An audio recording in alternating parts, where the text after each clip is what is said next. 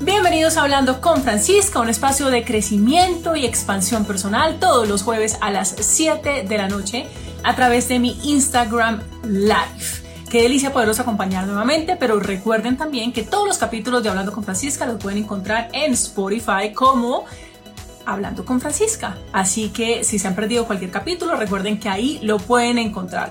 Qué delicia volvernos a conectar como todas las semanas, estar un poquito más cerca y recuerden que este show está creado específicamente para ustedes, para hablar de aquellas cosas que son verdaderamente importantes en la vida como que, por ejemplo, como el amor, como la familia, como cerrar ciclos, como superar miedos, como superar obstáculos, como emprender, como innovar. Y hablando de emprender e innovar, hoy tenemos a un invitado muy especial, a una persona que está muy cerca a la casa de Hablando con Francisca. Este invitado lo quería tener ya hace un ratico y acá lo tengo. Esto es como muy, muy rápido, muy rápido. Alejo, bienvenido a Hablando con Francisca. Bien, ¿o qué? ¿Cómo vas? Súper bien. Gracias por aceptar esta invitación. A vos por la invitación, pues por la oportunidad aquí de, no sé, pasar bueno un rato y contarnos anécdotas y contarnos cosas. Bueno, Alejo, yo quería traerte muy, muy temprano acá hablando con Francisca porque siento que hay mucha, mucha tela de donde cortar y siento también que el tema del día de hoy eh, está bien interesante y por eso hace rato te quería traer aquí hablando con Francisca, porque vamos a hablar de emprendimiento, vamos a hablar de innovación, vamos a hablar de esas cosas que muchas veces no nos dicen a nosotros los emprendedores y sentimos que estamos sufriendo en soledad, nos sentimos tan aislados, nos sentimos eh, como unos bichos extraños. Y yo siento que toda persona que ha emprendido, tú eres emprendedor y ya nos vas a contar, eh, yo soy emprendedora también, eh, muchas veces tenemos estos momentos de dificultad y queremos como tirar la toalla cuando nos damos cuenta que hay otros emprendedores, que hay otras personas que están ahí, que han pasado momentos muy difíciles, de alguna otra manera nos inspiran. Pero comencemos con el principio, Alejo, comencemos un poco con tu historia. Cuéntanos un poquito de quién es Alejandro Arango. A ver, digamos que yo soy, ¿cómo me defino? Yo soy un creador rebelde, cuestionador y amante de la vida y de la intensidad.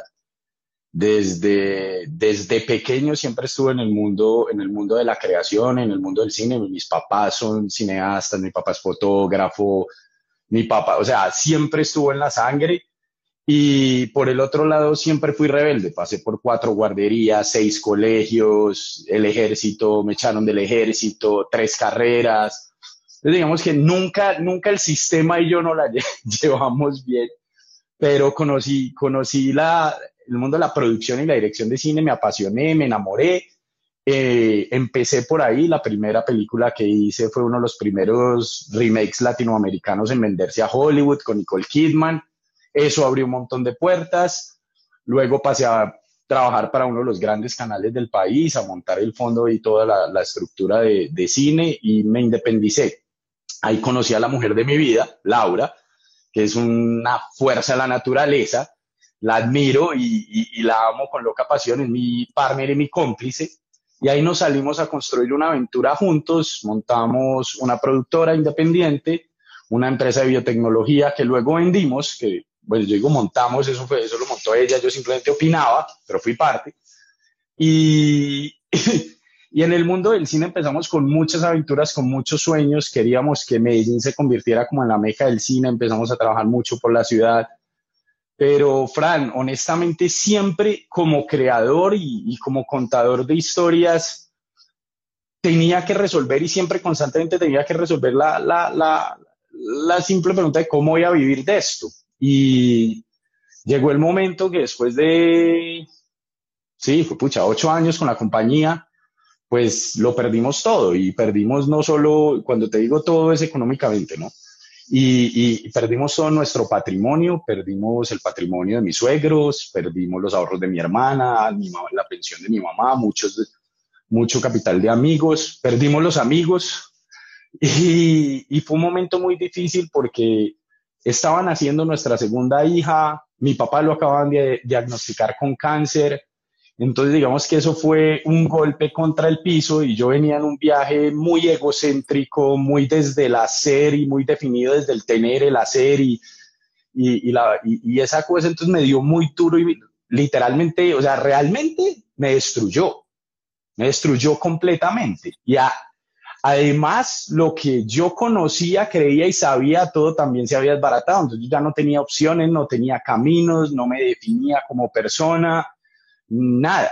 Laura y yo nos turnábamos, yo me acuerdo que como estaba la bebé recién nacida, nos turnábamos para llorar, la otra tenía cinco años, entonces nos encerramos en el baño, ella se encerraba, lloraba un rato, después salía, lloraba yo, íbamos asumiendo las llamadas, las amenazas, los porteros fueron unos ángeles que nunca dejaron entrar a nadie al conjunto, pero digamos que en esos momentos de oscuridad, desespero, donde uno no ve pucha, uno no ve nada más adelante, uno no ve opciones, uno está tratando como de agarrarse de cualquier cosita que quede por ahí.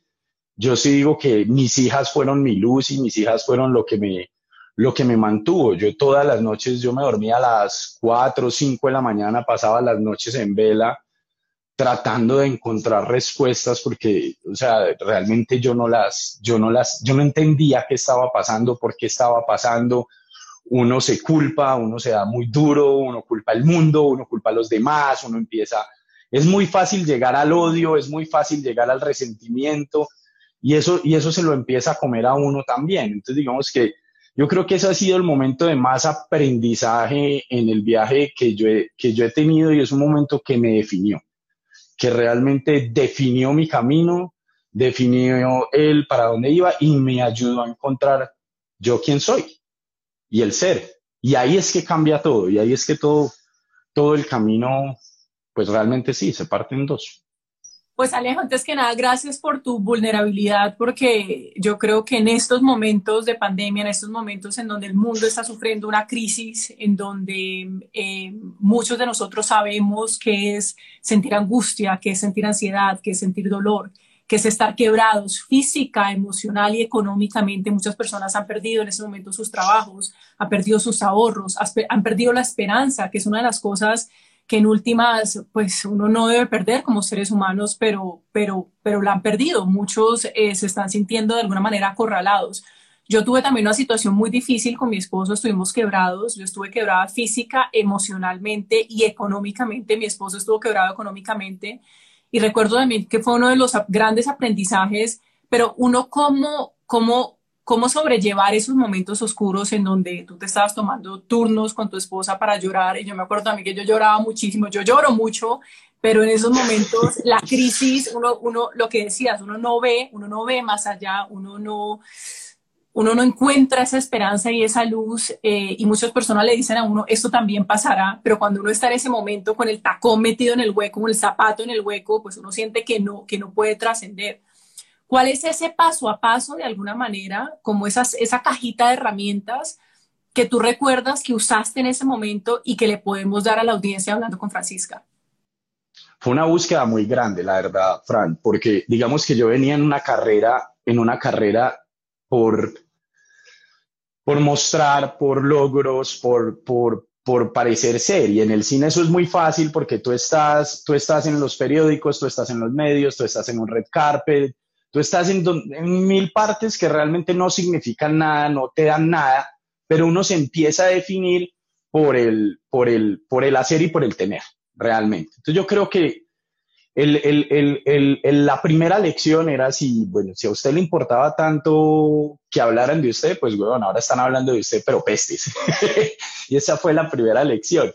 Pero yo creo que empezar a encontrarse uno mismo. Yo, uno temprano en la carrera es muy importante los logros profesionales y tengo que alcanzar este punto y alcanzar este otro y alcanzar este otro y al final, después de todo eso y de muchas cosas y de estar en, en, en, las mansiones y de estar con las estrellas y de estar entonces uno se da cuenta que ese no era el camino. Entonces, cuando todo se destruye, la única opción que uno tiene para poderse levantar es empezar a mirar para adentro, es empezar a mirarse uno mismo, es empezar a reconstruirse o a encontrarse. Entonces, ahí fue que yo aprendí que mi tarea más grande, mi labor más grande era encontrarme trabajar en mí mismo. La catedral, templo que yo estoy construyendo hoy es mi ser, no es nada más. Y todo el resto de lo que pasa alrededor mío es simplemente una oportunidad para yo expresarme, explorar, experimentar, aprender desde una perspectiva muy sencilla y es o dos perspectivas que, que son las que a mí me guían, que son crear y servir. Entonces, siempre es crear, pero crear para servir. Entonces, esa, eso, eso no fue un camino que yo encontré rápido, digamos que a mí me tocó eh, buscar herramientas, buscar cosas y hubo momentos mágicos que, de esos que el universo parece que, que, que, que escuchara las plegarias y, el rezo y todo, pero, pero el camino, todo el, panorama empezó a cambiar una noche. Yo estaba sentado en mi, en mi estudio llorando, desesperado, y, y yo le dije a este man, al que quiera, cualquiera, el que quiera lo que crea, lo que sea, pero allá. Y le dije, ¿sabe qué? Perdón, voy a decir groserías, pero ¿sabe qué, huevón? Usted y yo hasta aquí llegamos. Conmigo no vuelve a contar en la vida. Después de haber hecho esto, de lograr esto, de generar empleo, de todo eso, yo entiendo que usted me quiera dar lecciones, pero coma mierda. O sea, ya se pasó. O sea, ya, yo me acuerdo que esa semana teníamos que entregar la casa. Y yo le dije, ¿sabe qué? Entonces vamos a hacer un trato. Yo me voy a vivir con mis papás, gracias porque a mis hijas no les va a faltar techo y comida por eso. Pero yo no vuelvo a mover un dedo en la vida hasta que usted no me diga yo por qué estoy acá, hasta que usted no me lo diga y no con mensajes cifrados, zarzas ardientes y esas cosas que a usted le gustan. A mí me lo dice de frente y obvio. Y si no, no cuenta conmigo. Y en ese momento sonó el teléfono. O sea, yo en contesté ese... como... En ese preciso instante sonó el teléfono. Y yo contesté como, ¿aló? Y me dicen, Alejo, hay alguien que quiere hablar contigo. Ese alguien es uno de los empresarios y de los hombres más poderosos y más grandes de este país. me dice, Alejo, sé, sé lo que te pasó, sé por lo que estás pasando, sé, sé todo. Yo quiero que sepas una cosa. Vos sos un creador. Digo como, este país necesita creadores como vos. Y yo le he ayudado a mucha gente como para no ayudarte a vos y a Laura. Y quiero que se pase una cosa, mientras yo esté vivo, usted no les va a faltar nada y a sus hijas no les va a faltar nada. Y usted va a salir y le va a decir al mundo que yo estoy con usted, que yo soy su padrino, su mecena, lo que quiera decirle al mundo. Y la próxima semana se va a sentar conmigo y vamos a hacer un plan para salir de ese hueco. Pues yo lloraba, ya era de la emoción. Y Laura y yo nos, nos abrazábamos y decíamos, ¿qué es esto? ¿Qué es esta locura? Y ahí es cuando empieza otra vez a aparecer la luz. Y ahí es cuando empezamos otra vez a buscar ese camino. Entonces ahí empiezo yo a tratar de entender y a decir, bueno, ¿yo quién soy? Ahora sí, ¿cuál es? Ya entiendo, soy creador, pero ¿qué voy a hacer? ¿Cómo voy a servir? Pero ya también había aprendido que las respuestas no, no, no me iban a llegar, no me las iba a inventar, las respuestas me iban a llegar. Cuando el camino fuera, lo único que yo tenía que decir era, yo quiero, yo pido algo grande allá que no sé cómo lo voy a lograr. La vida se encarga de llevarme hacia allá y de guiarme por el camino. Yo tengo que empezar y estar abierto para eso. Entonces empecé con un trabajo de encontrar mis superpoderes, entonces cuáles son mis tres superpoderes, cuáles son mis tres habilidades, cuáles son un, trabajo de, de, de, empezar a mirarme y, y, bueno, y de mejorar y, de trabajar espiritualmente. Entonces empecé a encontrar rutinas. Ya hoy tengo una rutina que me da estabilidad, que me permite manejar la ansiedad, que me da la confianza para, asumir y enfrentar retos y cosas que antes me desbarataban. Ya hoy no, porque ya digamos también tengo una confianza de que pase lo que pase, estoy cuidado. O sea, pase lo que pase, a mí me cuidan y, simplemente se volvió el obstáculo como la forma de la vida mostrarme el camino que sí es. O sea, los obstáculos, las cosas cuando no salen, el fracaso, se convirtieron en herramientas para mostrar el camino y en herramientas de aprendizaje. Yo dije, claro, yo sí, si no permito que el fracaso me derrote, sino que convierto el fracaso en aprendizaje, yo nunca voy a perder. Yo nunca voy a perder. Haga lo que haga, nunca voy a perder. Tengo un compromiso, ser fiel a mí mismo, amarme y ser fiel a lo que yo creo y a lo que soy, dar siempre lo mejor, pero hay cosas que van a salir y hay otras que no. Y cuando no salgan, yo no me voy a culpar si fui yo, fui, fui fiel a mí, sea, no me traicioné y sí siempre lo mejor. Entonces, si no, si no funciona, es por algo, no era el momento, es el entorno, es un aprendizaje, es cualquier cosa, pero lo usas como aprendizaje. Entonces ahí cambió también toda, digamos, toda esa actitud frente a, a todo. Me dejó de importar muchísimo lo que, el que dirán, qué pensarán y simplemente ser y expresarme como soy y gritón y, emoción, y me emociono y muevo las manos y, y me enloquezco y hago el ridículo y qué importa. O sea, la única persona a la que yo le tengo que ser fiel, que yo tengo que, que, que de verdad satisfacer es a mí. Y desde, desde ahí servirle al mundo, servirle a mi gente, servirle a la gente que amo y, y, y empezar un trabajo profundo para vivir en amor, para vivir enamorado de la vida, enamorado de la gente, enamorado del que me odia, enamorado del que, del que me ama, enamorado de todo. Y ese es el trabajo, yo creo que más difícil, porque, porque mantener, mantener un estatus amoroso es bastante complicado en, el día a día. Pero, pero eso me permitió, digamos, como volver, volver a crear y volver a entrar en un estado creador y salir del estado reactivo, que era lo que yo el otro día te decía, yo lucho, lucho y todos los días me levanto para poder tener un día creativo, un día de creador, no un día reactivo. Los días reactivos son días angustiantes, son días en que la vida lo atropella a uno. La vida son días en los que simplemente uno no sabe qué pasó, fue un día de, perdón, fue un día de mierda, uno estuvo estresado, fue grosero con la gente que ama, uno dijo cosas que no debía, no hizo las cosas que tenía que hacer y termina mal. Y eso no tiene sentido cuando de verdad uno tiene herramientas muy poderosas y muy fáciles de usar para encaminarse por un día totalmente creativo y propositivo en el que pase lo que pase, nada te desbarata. Pero entonces ahí es donde yo empecé a encontrar como un, set de herramientas y cosas para seguir y unas, y unas rutinas y, una, y, unos, y, un, como dice la, un mindset para poder mantenerlo con propósito, conectado al propósito. Quiero hablar un poco de esas herramientas, Alejo, y quiero meterme un poco en el tema de emprendimiento. Tú creaste una plataforma eh, digital que se llama Movis, que es muy exitosa, en donde los creadores pueden exponer su trabajo. Eh, y ahora hablamos un poco de emprendimiento porque yo creo que el que nunca ha emprendido y quiere emprender siente que emprende para tener tiempo libre. Los emprendedores entendemos que eso el tiempo libre no, es porque estamos de alguna otra manera disponibles 24/7 pero es indispensable también como emprendedores entender que el emprendimiento más grande de todos somos nosotros mismos y que el emprendimiento comienza con nuestra estabilidad y con nuestra salud mental y emocional.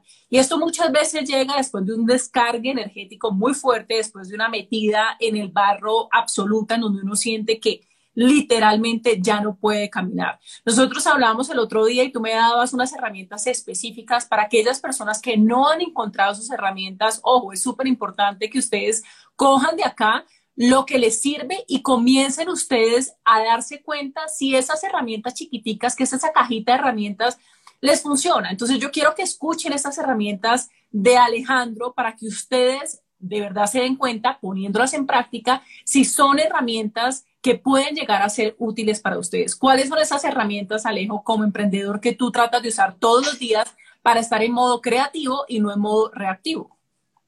entonces yo me voy a devolver un poquito porque cuando tú hablas de sí, todos los que quieren emprender, sí, uno no emprende, uno no emprende para tener tiempo libre, uno, uno emprende realmente para conectarse con uno y hacer lo que uno ama, pero uno realmente puede ser en cualquier espacio. O sea, el ser determina un propósito que se, que se expresa y se experimenta a través del hacer y el tener es una consecuencia. Entonces, yo creo que desde ahí, si el camino lo lleva a uno a emprender, porque de verdad, desde mi propósito yo tengo que servir y esa solución, ese problema no está satisfecho, pues emprendo.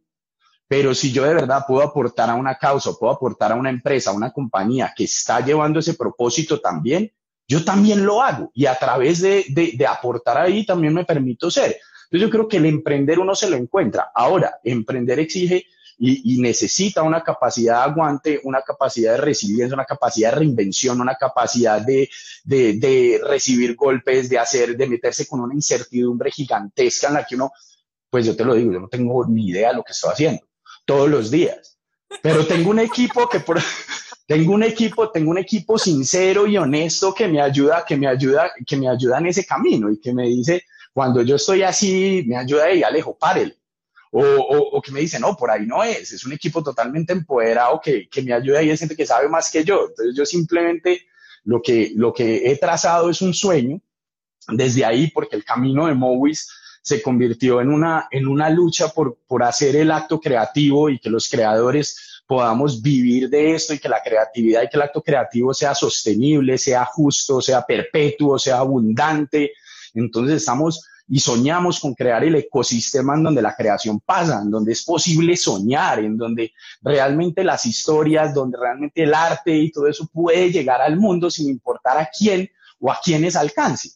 Entonces, pero no es una lucha fácil. O sea, yo te digo, hay cosas que han funcionado que son las, hoy, las que hoy se muestran, pero de 99% no nos ha funcionado. 99% han sido experimentos de los que hemos aprendido, pero han sido fracasos, sino que los aprendimos como equipo también a asumir como aprendizaje y a mejorar desde ahí. Pero las herramientas para mí es muy importante en el, en el día a día poder, poder hacer una rutina muy, muy, muy sencilla, o, bueno, puede que no sea tan sencilla para muchos, pero para mí ya se volvió sencilla. Y es, primero, lo primero que yo hago cuando me levanto es agradecer. Ya es en automático. Yo abro los ojos y entro, y entro en modo agradecimiento. Y empiezo a agradecer desde la almohada, desde el calor de mi cama en el frío de Chía, desde que la niña se pasó por la noche para la cama y entonces me está con la mano aquí, estoy así. O sea, agradecer los pequeños detalles, agradecer las, el amanecer, el rocío. Eso, eso lo pone a vibrar a uno distinto. Cuando, cuando al principio estaba cogiendo el hábito, lo dejaba de hacer en esos días y, y, no era igual. Ya que es un hábito y se convirtió en eso, eso, eso ya me setea. De ahí yo parto a, establecer el propósito del día. El propósito del día va muy conectado a lo que yo estoy construyendo de mí.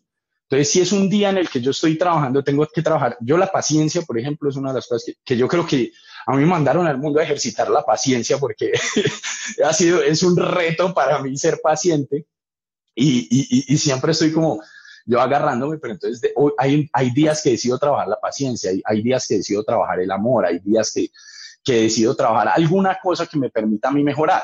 Pero todo, y, y, y ahí es donde yo digo, ese propósito, todo ese hacer, la compañía, el equipo, mis hijas, la casa, todo eso, son simplemente canales para yo ejercitar y para yo experimentar ese propósito. Entonces, cuando el perro se hace dentro de la casa, pues tengo que ejercitar la paciencia. Entonces, yo, yo uso el entorno y las externalidades como herramientas para trabajarme a mí mismo. Entonces, por eso es tan importante definir el propósito del día. Entonces, defino el propósito del día y empiezo a hacer un análisis del día anterior. Yo hago, yo llevo un diario y en este diario soy muy sincero y muy crítico con, conmigo, sobre todo de cómo asumí las cosas, cómo le hablé a esta persona, cómo lo traté, cómo me sentí yo cuando me dijeron algo y si me sentí mal, ¿por qué me sentí mal? La otra persona, yo aprendí hace mucho tiempo que los putas no existen, eso lo defines uno. Cada uno está parado cada uno está parado desde lo suyo y actúa hacia sí mismo, pues que me afecta es otra cosa. Pero entonces yo también tengo que empezar a entender cuáles son las cosas que me afectan y por qué me afectan. ¿Por qué la crítica me da duro en ese momento? Porque, a ver, entonces es que estoy tratando de probar algo, es que estoy... Y para eso es el diario, para hacer, para traer eso a un nivel de conciencia y, al final decir, no, yo sí soy pendejo. ¿Por qué me afectó eso? Entonces, después de hacer eso, yo empiezo a hacer un, trabajo de visualización del día, organizar qué, qué se viene en el día. Te estoy hablando, esto es a las cinco y media, seis de la mañana. Seis de la mañana, aunque trasnochado los últimos días, no he madrugado, pero igual lo hago a la primera, a primera hora. Entonces planeo el día y en esa planeación del día casi que empiezo a vivir lo que va a pasar. Entonces, si tengo una reunión, empiezo a vivir lo que voy a decir cuál es la intención con la que la voy a asumir. Si tengo que hablar con alguien del equipo, si tengo que hablar con, si, si yo, nosotros estamos haciendo homeschooling con las niñas, entonces las tres horas de homeschooling, ¿qué voy a hacer? Y ahí también me imagino y empiezo a crear escenarios de las cosas que pueden salir mal y que van a salir mal. So, eso no es de pesimista, es simplemente para yo poder decir, si esto pasa y hay una probabilidad que esto de, que suceda, yo cómo lo voy a asumir. Entonces, cuando, cuando por lo general esas cosas pasan en una reunión o en una respuesta o, yo no recibo lo que es, yo ya estoy preparado, entonces no me afecta emocionalmente. Y si, y si pasa algo inesperado, pues ya dentro de, esas, de esos escenarios que yo me imaginé, tengo herramientas para ver, ah, esto es como si me hubieran dicho eso. Ah, vea, vea, lo que pasa es eso. Entonces ya asumo el día en otra actitud cuando, cuando preparo el día. Y antes de comenzar el día, antes de bañar, antes de eso, medito. Yo hago meditación dinámica y para mí eso ha sido, eso ha sido clave, la meditación. Y es, una, es un tipo de meditación que me permite incluso durante el día hacer meditaciones de dos, tres minutos, dos, tres minutos. Si veo que me estoy acelerando, si veo que, que, que, que, que, las cosas van por un camino que en el que yo ya me estoy saliendo de lo que quiero, paro y medito, entonces visualizo tres veces el tres, visualizo tres veces y relajo el cuerpo, visualizo tres veces el dos y relajo la mente. Yo tengo un lugar especial en mi mente que está diseñado como mi lugar refugio donde nada malo me puede pasar y me meto ahí y en dos, tres minutos ya vuelvo y, y estoy otra vez calmado y puedo seguir con mi día. Y las otras herramientas es, yo, yo siempre estoy estudiando, yo siempre, yo siempre estoy haciendo algún, algún curso. Entonces, el, un curso de meditación, o un curso de, auto, de autohipnosis, o un curso de liderazgo, o un curso de, bueno, ahora estoy con el de José Silva, eh, o sea, siempre, siempre tengo que estar estudiando algo en todo momento, porque yo, yo tengo una teoría, yo, si yo todos los días mejoro un 1%, o sea, simplemente un 1% diario, y, que estas herramientas me permiten hacerlo, analizarlo, evaluar y mirar si sí mejoro o no mejor, yo al final del año he crecido exponencialmente. Y como, en ese, y como yo vine, o yo siento que vine, fue a construir la catedral de mi ser y, y, a experimentar el mundo en ese sentido, pues digamos que ese es como el, el, principal objetivo. Todos los días asegurarme de que crecí y mejoré un 1% con respecto al día anterior. Alejo, esto es en cuestión personal. Ahora hablemos un poco del emprendimiento como tal, que como yo lo pongo es un bebé. Es un bebé que está, y, más cuando uno comienza, y requiere tanto tiempo de uno, requiere tanta conciencia, requiere tanto, tanta tantos momentos en donde uno ya siente que literalmente no puede más. Para estos emprendedores, para los que están comenzando o para los que quieren comenzar un emprendimiento o para aquellos que ya llevan unos años, ¿cuál sería también esas herramientas que para ti son muy, muy, muy esenciales? Yo diría, por ejemplo, el tema de trabajo en equipo pero desafortunadamente cuando uno empieza con su emprendimiento, pues no tiene la fortuna de tener un gran equipo de rodearse. Uno es el que lo hace absolutamente todo dentro del emprendimiento o la marca. Pero, ¿cuáles serían esas, esas herramientas que para ti son indispensables en cuanto a un emprendimiento para que comience a funcionar y para que sea algo rentable, para que sea algo que te genere felicidad y para también saber si va uno por el camino que es? A ver, yo digamos que lo personal no lo puedo despegar de lo de, de lo de emprendedor, ¿cierto? Para mí eso no, no, o sea, para mí, yo no soy capaz de separar la vida laboral de la vida familiar, de la vida, yo no, no para mí todo, todo está integrado. Entonces, si, si mi familia no cabe en mi emprendimiento, pues que se joda el emprendimiento. O sea, todo tiene que estar conectado. Y, y, y lo primero es, a ver, no nos tomemos tan en serio el hacer. El hacer simplemente es una forma de experimentar el ser. Entonces, eso es lo, lo, primero. Cuando a mí eso se me olvida es que empiezo a entrar en estado de angustia y, y, y la cago a diestra y siniestra. Pero cuando uno está, cuando uno de verdad sabe eso, uno lo puede hacer con, un, con, con unas perspectivas mucho más amplias y mucho más tranquilo. Entonces, a ver, sea lo que, lo que sea que uno esté haciendo, no, hay que partir de que no lo define a uno como persona. Mm. Nada de eso te define. Entonces, yo creo que poderlo asumir así va a evitar mucho los dolores de cabeza. Pero lo otro es, a ver, si vamos a hablar de herramientas, ya hoy como emprendedor hay mil herramientas para automatizar muchos de los procesos o, cientos de procesos que uno, que uno realmente antes tenía que hacer o necesitaba una secretaria y cosas así. Y, ahí sí es un golazo leerse el libro de Tim Ferriss de Four Hour Work Week, porque, porque le ayuda a uno desde con una visión pragmática de decir, y a darse cuenta de cuánta pendejada hace uno de verdad en el día a día y cómo de verdad muchas de las cosas que antes me demoraba tres horas, dos días, una semana se pueden solucionar en cuestión de minutos o las puedo subcontratar online, que no vale nada. Eh, puedo utilizar herramientas como Fiverr, puedo utilizar herramientas como Your Money in India para tener un asistente que conteste el teléfono y conteste los mails y conteste todo. Y que simplemente me pase a mí los más importantes. Entonces, para mí, si, si uno es un solo, solo, solo, solopreneur, un, solopreneur, sí, un, un solopreneur, yo me leería ese libro porque Tim Ferriss es el, el rey de la practicidad y, y, manejaba y montó un negocio gigantesco él solo desde ahí. Entonces, work week, que son cuatro horas, ¿cómo se traduciría? Las cuatro horas, cuatro horas de trabajo. Uy. Que fue un New York Times. Sí, cuatro, cuatro horas de trabajo de Tim Ferriss. Ese. Ese es bestial. A mí que me sirvió, me sirvió como para ver, como, hey, hay una perspectiva práctica para todo. Yo toda la vida he tratado de hackear absolutamente todos los sistemas para ver cuál es la, forma más fácil y rápida de hacerlo. Pero él, él es el rey, él es el rey de eso. Entonces, para mí ese es, ese es el camino. Por otro lado, es tener muy claro yo para qué soy bueno y yo para qué no sirvo. Mm. O sea, está clarísimo que si Alejo lo ponen a organizar a esa. Gracias, Lalita. Esa es la U. Gracias, amor. Sí, la semana laboral de cuatro horas.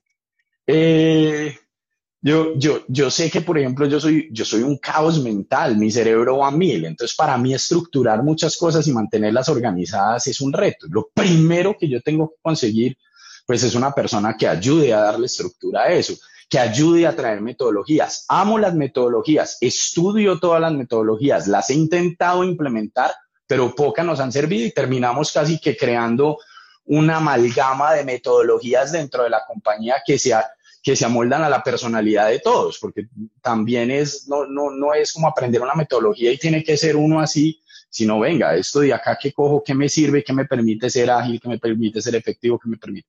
Pero es encontrar gente que a uno lo complemente y eso conecta también siempre con lo de la, la tribu y de la, de la prosperidad. Entonces también en la vida aprendí que uno sí es el resumen de las cinco personas que más frecuenta. Bueno, hoy con la pandemia soy un niño de nueve años, porque frecuento mis días, todo el día. Pero yo sí soy, yo sí soy resumen de la gente con la que más tiempo paso y más converso. Entonces, ¿quién es la gente que me acompaña a mí en el día a día? ¿Quiénes son? Es gente que cuando yo hablo con ellos me dejan lleno de energía, me estimulan y me ayudan a crecer, así me critique. Si, si es así, voy bien. Pero si es todo lo contrario, si yo estoy rodeado de gente que realmente me está chupando la energía, que no me deja avanzar, que me llena de negatividad, pues tengo que replantear mi círculo, por más duro que sea. Y, ahí es cuando uno dice, entonces sí, como emprendedor o realmente como persona, la, de quién me rodeo es clave en ese sentido. Entonces, para armar el equipo es exactamente igual. Si yo voy a armar el equipo, yo quiero armar un equipo de gente que admire, de gente, de gente que sea mejor que yo en las cosas que necesitamos que se hagan, que me complemente, que no tenga miedo de decirme las cosas como son, a la cara, que esté tan convencido y que sea capaz de decir, pendejo, así no es, porque eso, eso, eso es lo que uno más agradece a mí. Uno no necesita ya gente que le diga en la espalda muy bien, tú eres un berraco.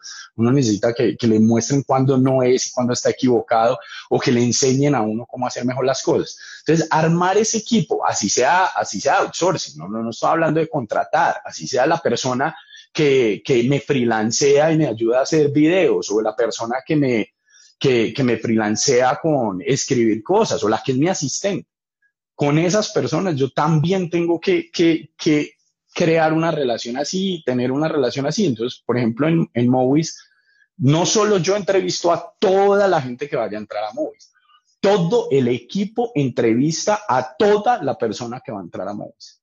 Y la única forma de que entre a Movis una persona es que todo el equipo la apruebe. Entonces es dificilísimo. es, es dificilísimo, pero crea, yo creo que ha creado Nico, uno de los desarrolladores nuestros, dijo que, que cuando iba a entrar a Movis, él sintió que Movis era una secta y que hoy le parece la mejor secta del mundo. y, no, y no, no, no es una secta, es simplemente que una de las cosas que tenemos es que siempre buscamos que los propósitos individuales de cada uno conecten con el propósito que tenemos de compañía. Y si es una compañía que se mueve con el propósito. Entonces, también ahí el equipo es el que siempre está recordándonos cuando vamos por un camino, por ejemplo, que no es. Porque uno muchas veces por el afán de la facturación, por el afán de todo eso, atenta y se le olvida o ignora o no está viendo y el, y el equipo tiene la, exactamente la libertad de decirle, pare papá, por ahí no decía eso, no le jalo yo. Si vamos a hacer eso, yo no lo hago, consígase quien lo hace. Pues ahí es cuando uno se choca con el mundo y dice, ¿yo qué estoy haciendo? Estoy traicionando a la gente que yo sirvo, en el caso de Movi yo sirvo a los creadores, yo sirvo a los usuarios, yo sirvo al equipo, yo sirvo a los socios. Yo trabajo para todos ellos. Y, tengo que tener todos esos principios alineados todo el tiempo. Cuando a mí se me olvida, gracias a Dios, a nadie le da miedo decirle que vamos por el camino que no es. Entonces, es clave en la creación del equipo poder, poder, poder sincronizarlo. Y hay, una, y hay una parte que sí es muy de feeling y gutural. O sea, en las equivocaciones que hemos tenido, yo, uno siempre, uno sabía. Es como, ah, yo sabía, puch. Pero claro, tenía los cartones, tenía referencias, conocía fulanito, y uno se dejó convencer, se dejó convencer por esas otras cosas. Cuando hoy, lo que yo digo es, yo prefiero contratar personas a contratar profesionales. La técnica se aprende, el cómo se aprende, el hacer se, aprende, pero el ser humano es un camino muy distinto. Entonces, sí, sí, la parte más importante como emprendedor es, es contratar seres humanos que conecten con el propósito de uno, con la forma de ser de uno y que lo enriquezcan y lo ayuden a crecer. Para mí eso es de ahí para allá. Y yo creo que es importante para nosotros como emprendedores entender que no lo podemos hacer todo. Muchas veces nosotros pensamos que podemos tapar absolutamente todos los huecos y podemos supervisar a toda la gente con la que estemos trabajando, así estemos outsourcing el trabajo, pero es indispensable confiar también en la gente que nos rodea, rodearnos de ese 5%, como decías tú, de las personas que nos elevan, que nos suben la energía y que de alguna manera están pendientes de nosotros eh, Alejo, hablemos un poco de innovación, la importancia de innovar más en este mundo digital, eh, que yo creo que con esta pandemia de alguna otra manera acortó como esos tiempos y nos acercó un poco más a, este mundo digital que es tan importante para nosotros los emprendedores, no solo las redes sociales, sino todo lo que ustedes están haciendo para los creadores. ¿Cuál es esa importancia de innovar, de ser creativos constantemente, de ensayar? Yo creo que esto es, prueba y error que como seres humanos decimos fracasamos. Y el fracaso de alguna otra manera es, depende de cómo lo miremos. Y yo creo que como emprendedores también necesitamos sacar las cosas lo antes posible y decir, esto funcionó, esto no funcionó. Si funcionó, saquémoslo, mejorémoslo. Si no funcionó, pues, pues retirémoslo y no pasa nada ¿Cuál es ese punto de innovación en donde ustedes van todos los días o cada semana o cada, o, cada mes sacando cosas nuevas y cómo sería ese proceso para otras personas que están emprendiendo? No, nosotros, digamos que nosotros todo lo hemos construido de, de, la mano de los usuarios, de la mano de los creadores, y ese es como el principio inicial. Ellos son los que nos dicen qué necesitan, nosotros estamos para servirlos a ellos, entonces ellos son los que nos dicen a nosotros lo que necesitan, pero no siempre lo que necesitan o lo que ellos creen que necesitan es la verdadera solución tampoco. Entonces, pues muchas veces eh, la forma no corresponde al, fondo. Entonces, muchas veces hay que entender y la conversación tiene que ser una conversación constante, sincera, profunda, de, de, verdadero conocimiento para entender y poder descifrar cuál es el fondo de esas motivaciones porque probablemente te van a decir, no, yo necesito es poder tener un banner. You know? Quieres encontrar una identidad, es poder poner su voz en la plataforma. Ah, venga, que yo le puedo dar mejores soluciones. Ahora, crecer así es, es, es, es, crecer, es crecer no a la segura, porque también muchas de las cosas y muchas de las, de las cosas que asumimos nosotros que, que son no van a funcionar. Entonces siempre tratamos de plantear hipótesis sólidas basadas en experiencias pasadas nuestras o en experiencias de, otras de, de, otras plataformas y nosotros tenemos como una, una lista de, de chequeo que se llama ICE. Impacto, eh, la certeza que yo tengo de que, de que va a funcionar y la easiness, o sea, la, la facilidad para implementarlo, sea presupuestalmente o en gente o en horas. Y ese, y ese puntaje es el que nos va, el, el, que va creando un orden de cosas que vamos a implementar o que experimentos. Pero todos los experimentos siempre tienen unos KPIs, unas métricas muy específicas, unos resultados esperados que vamos a medir para saber si es algo que crece o es algo que simplemente se desecha o, o podemos determinar no es el momento aún.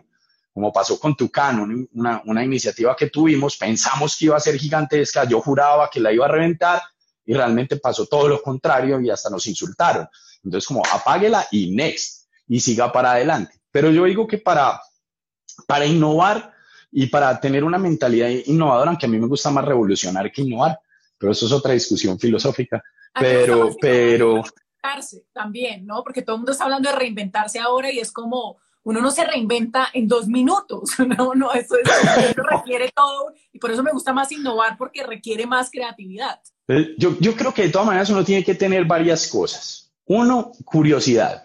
O sea, la curiosidad de, de, siempre saber qué hay más allá y, y, qué hay de aprender.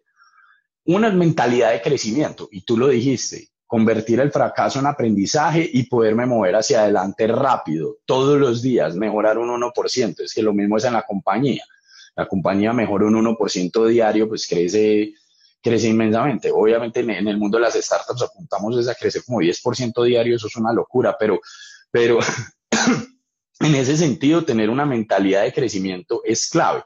Las compañías, las compañías de hoy, la mayoría, no le permiten, primero, no tienen los equipos empoderados. Segundo, es malo fracasar. Cometer errores en la mayoría de compañías que yo conozco es castigado. Es castigado. Entonces, primero, si alguien cometió errores porque hizo. Un error es porque hizo si, si, si lo hizo por negligencia o porque es mala persona, pues el error es tuyo porque entonces lo estás contratando mal.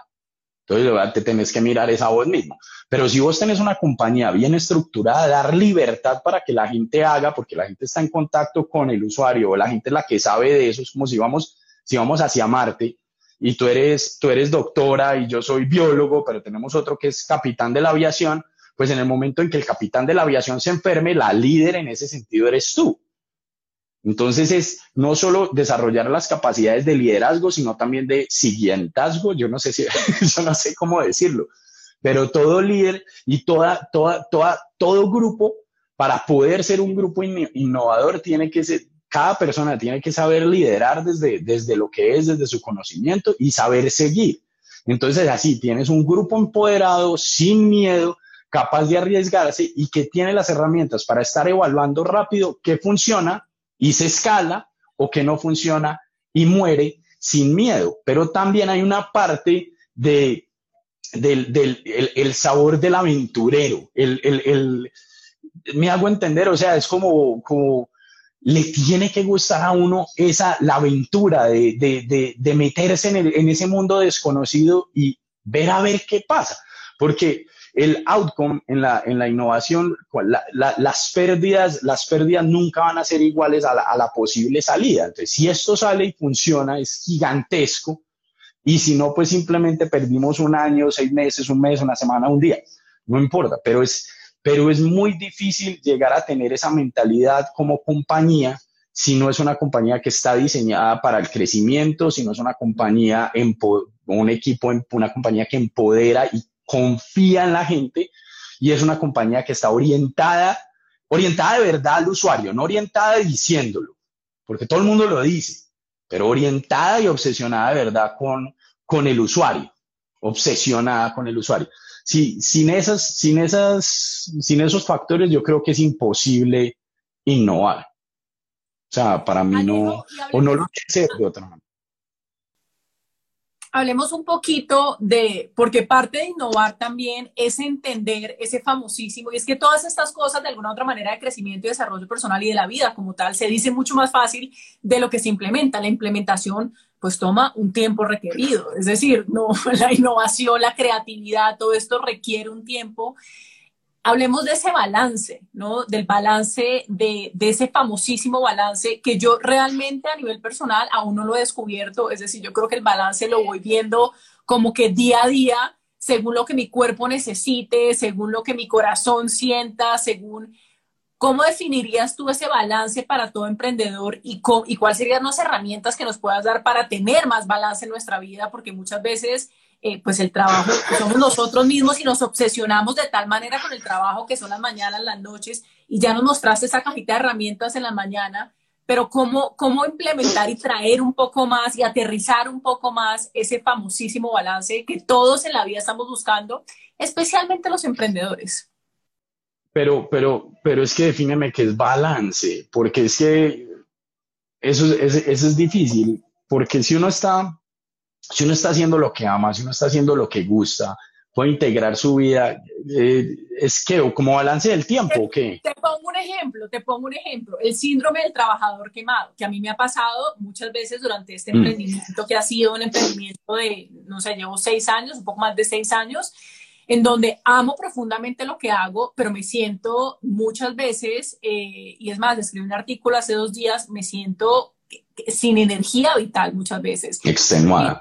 Extenuada, completa, esa es la palabra, extenuada, porque en muchos casos el emprendimiento, pues el emprendimiento es uno, pero en mi caso, en donde yo estoy trabajando eh, con, con, hablándole a las personas, escribiendo a las personas, haciendo algo tan personal y tan cercano a mí, yo siento muchas veces que estoy sin batería, ya reconozco este sentimiento y digo, uff, me salí del camino, pero es más este tipo de balance en donde, en donde uno no se está quemando a pesar de que ame profundamente lo que hace, o no sé si ese balance sería más un tema de, de, manejo del tiempo. No, yo te voy a decir una cosa. Todo el mundo piensa que si no está con el celular y que si no está en el computador y que si no está mandando mails o, o, o, o mandando, mandando un chat o, montando una presentación o grabando un video, no está trabajando. Es un error. Eso es un error porque realmente uno nunca para, la mente no para, no para de crear, no para de trabajar, muchos procesos se van al subconsciente y siguen ahí. Cuando uno está llegando a la extenuación, está afectando radicalmente la productividad. O sea, realmente trabajar 24 horas, 7 días a la semana no te va a ayudar. Te va a cansar, te va a llevar a, a estar extenuada, pero productivo no es no es. Entonces esa, esa creencia de que todo el tiempo tengo que estar ahí es falsa. Si uno no le da descanso a la mente, si uno no le da descanso al cuerpo y, uno no tiene que descansar tampoco quedándose quieto y tirándose en la playa, uno cambiando de actividad, pasando a literatura de ficción o, haciendo cosas distintas, pintando, dibujando, creando por lo, y por lo general saltando, saltando en el cerebro. Pero para mí es clave esa desconexión para que muchos de los problemas empiecen a trabajarse atrás en el subconsciente, todo ese conocimiento que uno tiene acá empiece a trabajar en pro de uno para que darle el espacio.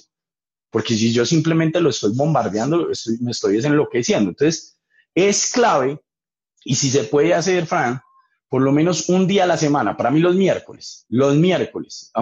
Hay veces que no lo logro, tampoco me doy palo si no lo hago, pero trato de que los miércoles sean un día en el que uno se puede aislar, a enfocarse en pensar, muchos juegan golf, otros se van para la finca, otros se dedican a leer, otros se dedican a estudiar, pero es un día en el que uno tiene que olvidarse del, día a día y de todas esas mecánicas, no porque estés dejando de trabajar, es al revés, es porque le estás dando capacidad al procesador, así como cuando uno tiene que resetear el computador.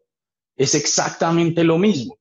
Entonces hay que resetear para que la RAM se limpie y uno poder empezar a recibir todo lo nuevo y procesarlo. Y el cerebro dejar las cosas que, son, que, que ya están automatizadas, poderlas pasar al subconsciente, que se vuelva un proceso automatizado, porque el cerebro no le da para procesarlo todo, y uno dejar en el consciente las cosas que quiere trabajar. Entonces, darse un día a la semana para desconectarse, para pensar, gracias, exacto, amor, más tiempo para pensar, más tiempo para aprender. Y, eso es clave. Ojalá sea un día a la semana. Si no se puede un día cada 15 días, sino por lo menos una vez al mes. O si no, hay mucha otra, hay gente que encontró, que lo encuentra dentro del mismo día a día.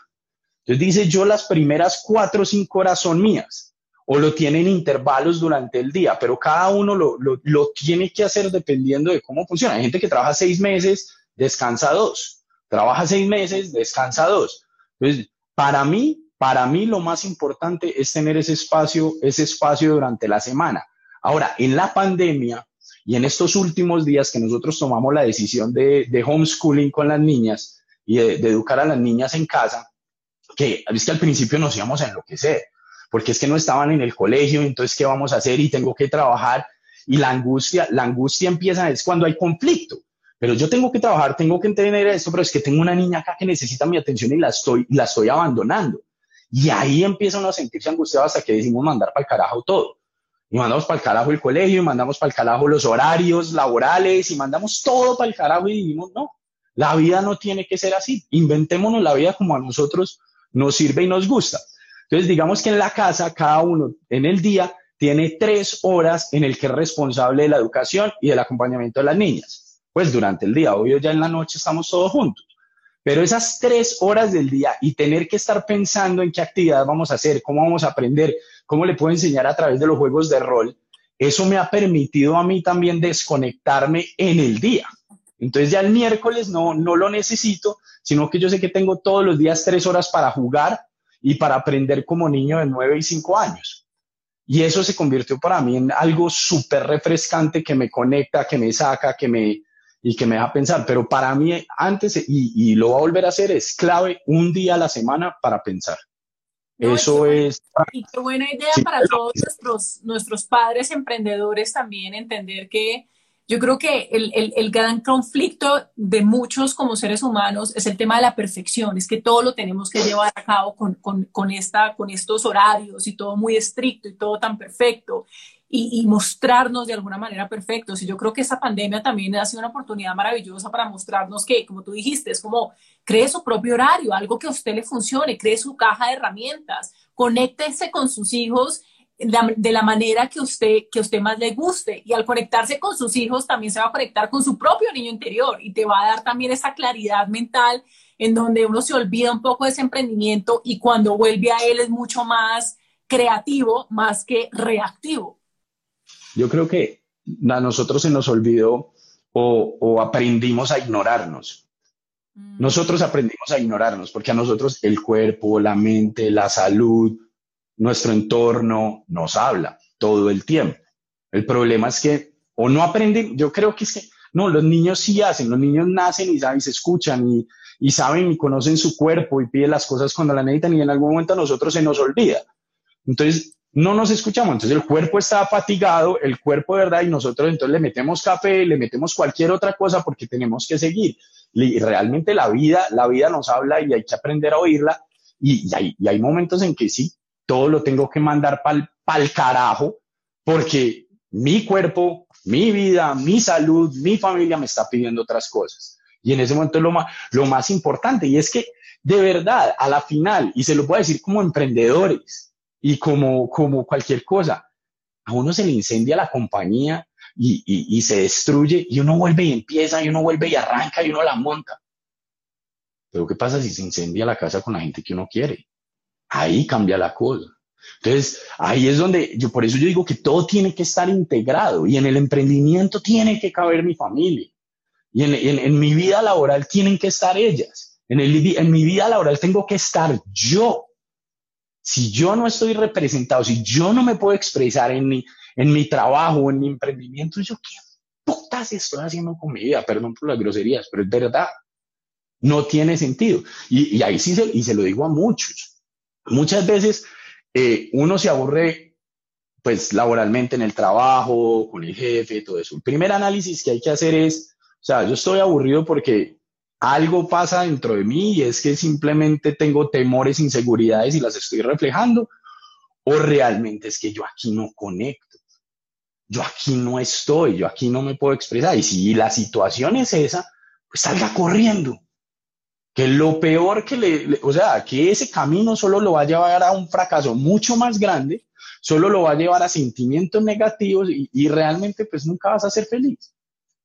Mientras que el otro, el otro camino parece, yo no sé, parece, parece, es que, pucha, es que se nos olvida, de verdad, que el universo a uno le da lo que uno, uno de verdad pide. pero uno no. Estamos, estamos distraídos como seres humanos. Yo creo que la gran lección acá con Alejandro es el, emprendimiento más grande somos nosotros mismos en la medida en que nosotros nos cuidemos, que nos cultivemos, en la medida en que cultivemos no solo nuestro emprendimiento, sino otra parte de nuestro cerebro, es decir, aprendamos de cosas diferentes. Yo creo que como emprendedores nos obsesionamos tanto por nuestro emprendimiento y recordemos en últimas que nos vamos a morir, que todos nos vamos a morir. Yo creo que la pandemia fue un gran recorderis de esto y un gran recorderis también de disfrutar. Y mientras les hablo a ustedes, me estoy hablando a mí misma porque yo todos, eh, todas estas cosas, yo creo que yo hago crecimiento y desarrollo personal por mis propias inseguridades, por mis propios miedos, por todo lo que he vivido a nivel familiar y a nivel de emprendimiento también, así que cuidémonos a nosotros mismos. Alejo, tenemos últimos minutos, hablemos un poco dónde te podemos encontrar, dónde nos podemos conectar con Movis, eh, si las personas quieren estar un poquito más cerca a ti, dónde te podemos encontrar. Love this guy, mira, La... Gracias. Eh, Alejo Creator, arroba. Que yo, yo pensé que, yo pensé, yo, yo soy puro corazón, pero esto sí es, este hombre se me con este con, este, con esta pasión y este sabor y me encanta, me encanta tener invitados como Alejo. ¿Dónde te encontramos, Alejo? Eh, en Instagram soy arroba Alejo Creator o Alejo Creator. Eh, igual mi mail es alejo arroba movis.com.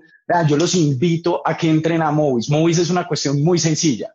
Es una cuestión donde de verdad, por cada compra que uno hace una creación, está apoyando a los creadores. Los creadores en Movis pueden crear sus tiendas, salir y vender sus creaciones con oportunidades que nadie más le da. Y a los que aman la creación también desde su perfil, de todo lo que compran, pueden convertirse en vendedores de creaciones. Entonces, los que aman el cine, los que aman el teatro, los que aman la música clásica, también se pueden volver parte de las creaciones.